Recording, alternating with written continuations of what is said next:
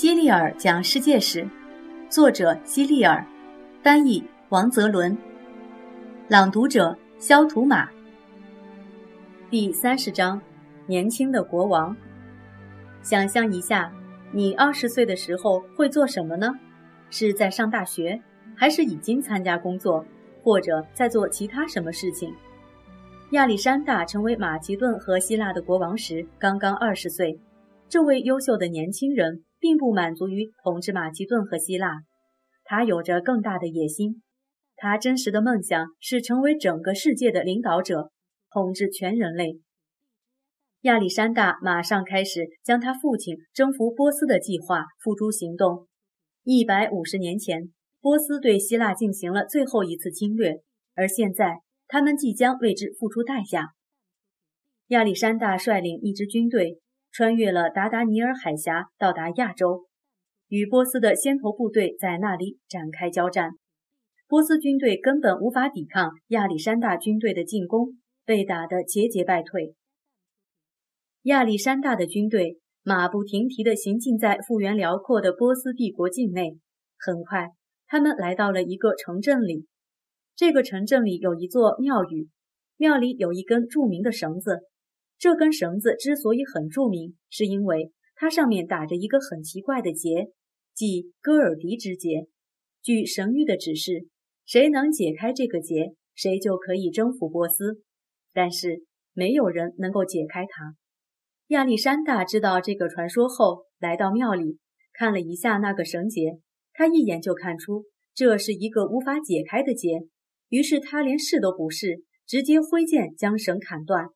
现在，如果有谁不想在琐事上纠缠，而用快刀斩乱麻的方式去解决所有困难，并且一点也不拖泥带水，我们就会说他砍断了戈尔迪之结。从那以后，亚历山大将一个又一个波斯城市变成了自己的战利品。他们从来没有在重大战役中失过手。最终，他征服了整个波斯。随后，他的大军开进并征服了在当时属于波斯的埃及。为了纪念这次胜利，亚历山大在尼罗河入口处建了一座城市，并且用自己的名字将其命名为亚历山大城。他还在那里修建了一个规模宏大的图书馆。这个图书馆的规模不断扩大，据说藏书达到了五十万册，也就是一百万的一半。在古代已经算是最大的图书馆了。那里的书不同于亚述巴尼拔图书馆的书，当然也不同于我们现在的书，因为那时候印刷术还没有诞生呢。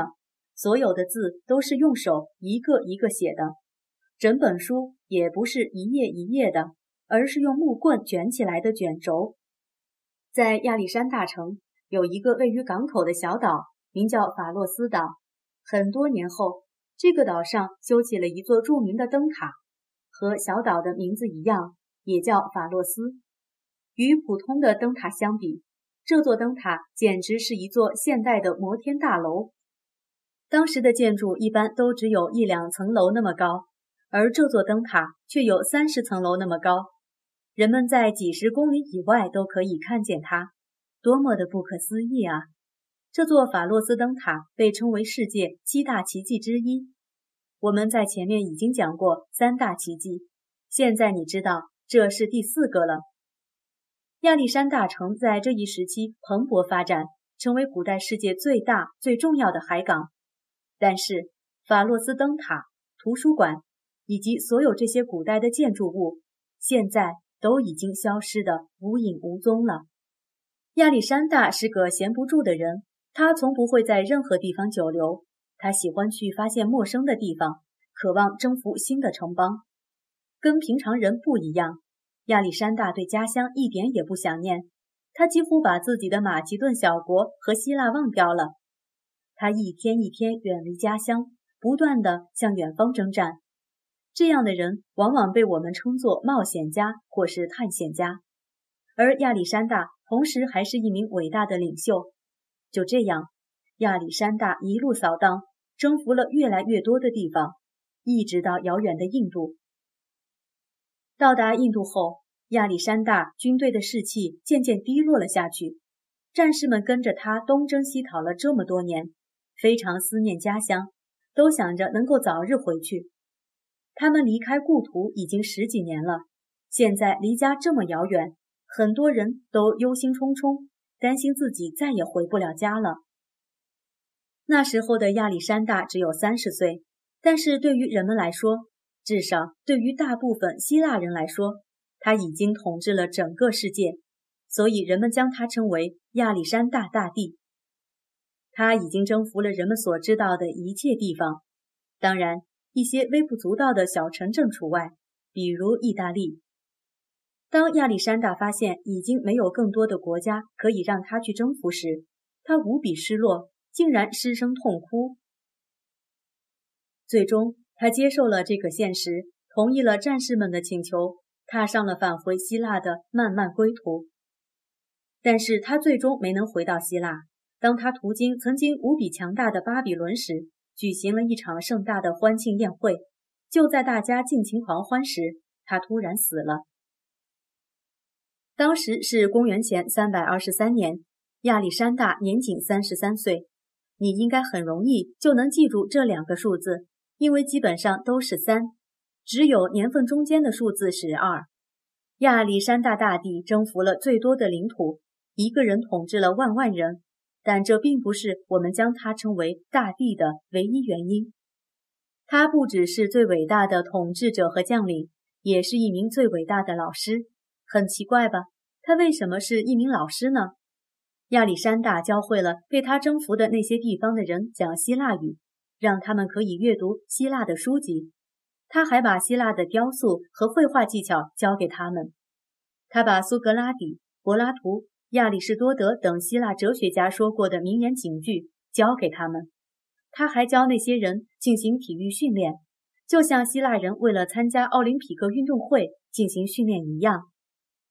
亚历山大的妻子罗克珊娜是一位美丽的波斯女子，在亚历山大死后，他们唯一的孩子才出生，这个婴儿无法继承这位伟大国王的事业。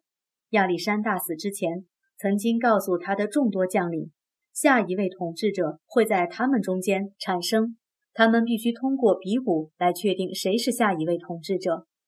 他的将领们用比武的方式决出了四位胜利者，他们最后决定将这个伟大的帝国分成四份，一人一份。其中一个将领名叫托勒密一世，他得到了埃及，并且将他治理得井井有条，而其他三个人就没他这么厉害了。他们治理的国家渐渐走向衰落，并且开始四分五裂。这就跟吹气球一样，你使劲吹气，气球越来越大，就像亚历山大的帝国一样。最后，突然啪的一声，一切都消失了，只留下一堆碎片。戈尔迪之节，图为亚历山大挥剑准备砍断戈尔迪之节。传说，戈尔迪本是一个农民，有一天。一只鹰落在了他的牛车上，有人说他要当国王。后来他真的当上了国王。为了感谢上天，他在牛车上打了一个分辨不出首尾的极其复杂的绳结，并预言谁能解开这个绳结，谁就可以一统波斯。罗克珊娜，图为罗克珊娜与亚历山大在一起。一次，亚历山大在外巡视时，看见了美貌绝伦的罗克珊娜。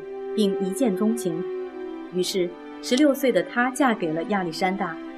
后来亚历山大突然在巴比伦去世，他的帝国解体，罗克珊娜生下了他的遗腹子亚历山大四世。母子俩在政治斗争中被谋害。